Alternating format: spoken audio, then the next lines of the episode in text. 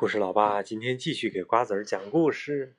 今天讲的故事，咱们继续讲《法布尔昆虫记》的故事。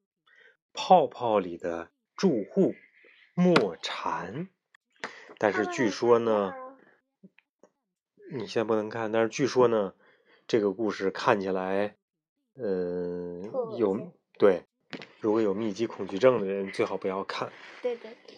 神奇的白泡泡。春天，太阳公公暖暖的照着，风婆婆也慈祥的吹着，树和草使劲把嫩叶伸向天空。咦，蔷薇枝上怎么粘了一团白泡泡呢？既像肥皂泡，又有点像人吐的吐沫。可肥皂泡和吐沫很快就会消失啊，而这一团白泡泡呢？第二天、第三天，却仍然没有消失。这到底是什么呢？来，把被子盖好啊！来，过来。到底是什么样的东西呢？而且一团一团、一团一团的。让我们搅一下泡泡，看看是怎么回事吧。泡泡一点一点的碎了。咦，里面怎么爬出来一个奇怪的小东西？是虫子，原来是一只红肚皮的小虫子。它慢慢的、慢慢的往树枝上爬去，得抓住它，好好看看才行。可是虫子身上沾满了泡泡，滑溜溜的，怎么也抓不住。哎，终于抓住它了！原来是一个体长才六毫米的小不点儿。就是不到一厘米的那么个小东西，现在已经知道它是什么样的虫子了。那让我们来把它放回树上吧。咦，它开始一点一点的从肚子里排出泡泡来，泡泡一个接着一个出来，终于变成了一大团。不一会儿，虫子就被自己排出的泡泡包起来，看不见了。哦，现在终于明白了，原来。这些白泡泡就是这种小虫子自己排出来的呀。这种小虫子名叫墨蝉，因为它会排出泡沫。这些泡泡跟唾沫很像，所以也有人叫它唾沫虫。这人的唾沫。墨蝉排出的泡泡到底是什么呢？原来是来自树和草的汁液。墨蝉用吸麦管一样的嘴，大口大口地吸着树枝和草汁，它胃口可真好啊！要是我们也像它那样喝那么多的果汁和水，肚子一定会撑破吧？可是墨蝉喝多少都没事儿，因为不一会儿，它就会把喝进去的汁液排出来，再把黏糊糊的汁液和空气一搅拌，就有泡泡了。这种泡泡和平常的泡泡不一样，它黏糊糊的，不会消失。首先，我们来做个好玩的实验吧。首先，从树上剪下两根树枝，一根在红颜色的水里插一会儿，另一根在蓝颜色的水里插一会儿，然后在两根树枝上各放一只墨蝉，猜一猜会发生什么呢？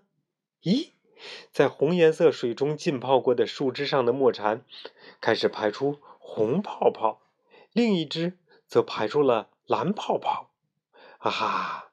因为插在了有颜色的水中，就连树枝也染上颜色了，所以墨蝉的泡泡也就变成红色，或者是变成蓝色了。墨蝉吐的泡泡一般很小。差不多只有我们的拇指尖那么大，可是有时也能看到大泡泡哦，甚至能有乒乓球那么大呢。让我们弄破这些泡泡来看吧。咦，一只、两只、三只、四只，里面竟然有四只墨蝉爬出来了。没错，出来了四只。难道是这些墨蝉商量好了，决定一起来做一个大泡泡？不对，不对。他们是自己做自己的，只是这四只墨蝉离得太近了，泡泡也就连在一起变成一团。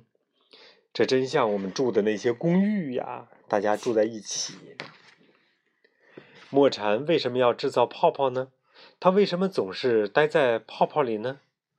这是因为墨蝉走路很慢，还是一个胆小鬼，所以就悄悄藏在泡泡房子里了。这样呢，墨蝉就不会被小鸟、黄蜂、蚂蚁等发现，并且被它们给吃掉。所以。一旦泡泡被弄破，它们立刻就慌了。哦，糟了！然后赶紧重新制造新的泡泡，好保护自己。在泡泡里生活的全是墨蝉宝宝，它们跟其他的虫子一样，也要蜕皮好几次，一点一点的变大。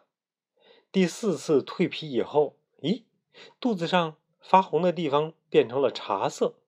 哦，它已经快长成成年墨蝉了。到了初夏的时候，茶色的墨蝉就会悄悄地从泡泡里溜出来，停在树上，开始最后的一次蜕皮。咦，这蜕皮的样子好像在哪里见过呀？没错，跟蝉变成成虫时一模一样。只见它挺直身子。一点一点的变成成年的墨蝉了。刚退出来的成虫还是白色的，翅膀也皱巴巴的。可过了好一会儿，它的翅膀就舒展开了，身体也变成茶褐色了，越来越像蝉的样子，完全就是一只小蝉呐。其实这根本就没有什么奇怪的，因为墨蝉。本来就是蝉的亲戚，可是它却跟蝉不一样，不会大声的叫。墨蝉的声音跟它的身体一样小，因为身体太小了，所以人类的耳朵根本就没有办法听到。墨蝉宝宝总是慢腾腾的，它成年之后还是这样吗？就让我们用手碰碰它，看看它的反应吧。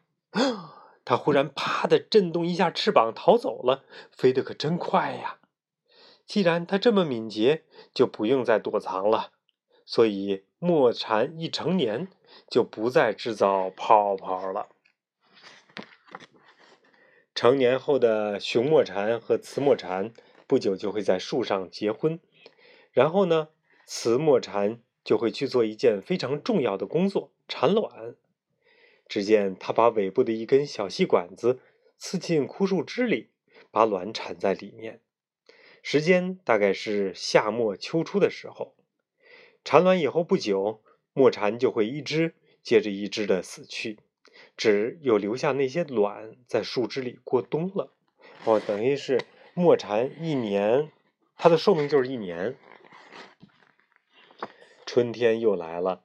卵里面爬出了更小的墨蝉宝宝，个子多小都没有关系，因为都会很能干的制造泡泡。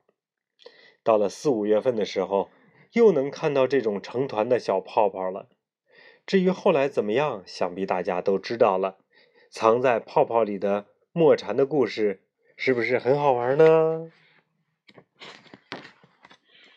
成年墨蝉有强壮的翅膀。敌人来袭的时候，它能够迅速飞起来逃掉。可是墨蝉宝宝却不能飞，所以就藏在泡沫里生活。人们一度把这些泡沫当成是鸟或者是青蛙的唾液。多亏了法布尔叔叔，是他为我们揭开了泡沫的秘密，让我们知道了墨蝉的故事。那么大家也调查一下这种泡沫，观察一下墨蝉的生活吧。嗯，在四到六月份的时候，能够发现这样的一些泡沫，粘在植物上的，比如说粘在卫矛，或者是艾蒿，或者是蔷薇。爸爸小时候啊，真见过这种泡沫。但是那个时候，爸爸真不知道泡沫是啥，真的以为就是，呃，比如青蛙或什么的吐在上面的呢。原来是这样啊！这个时候呢，就把树枝一起带回来，插在水里，就容易观察了。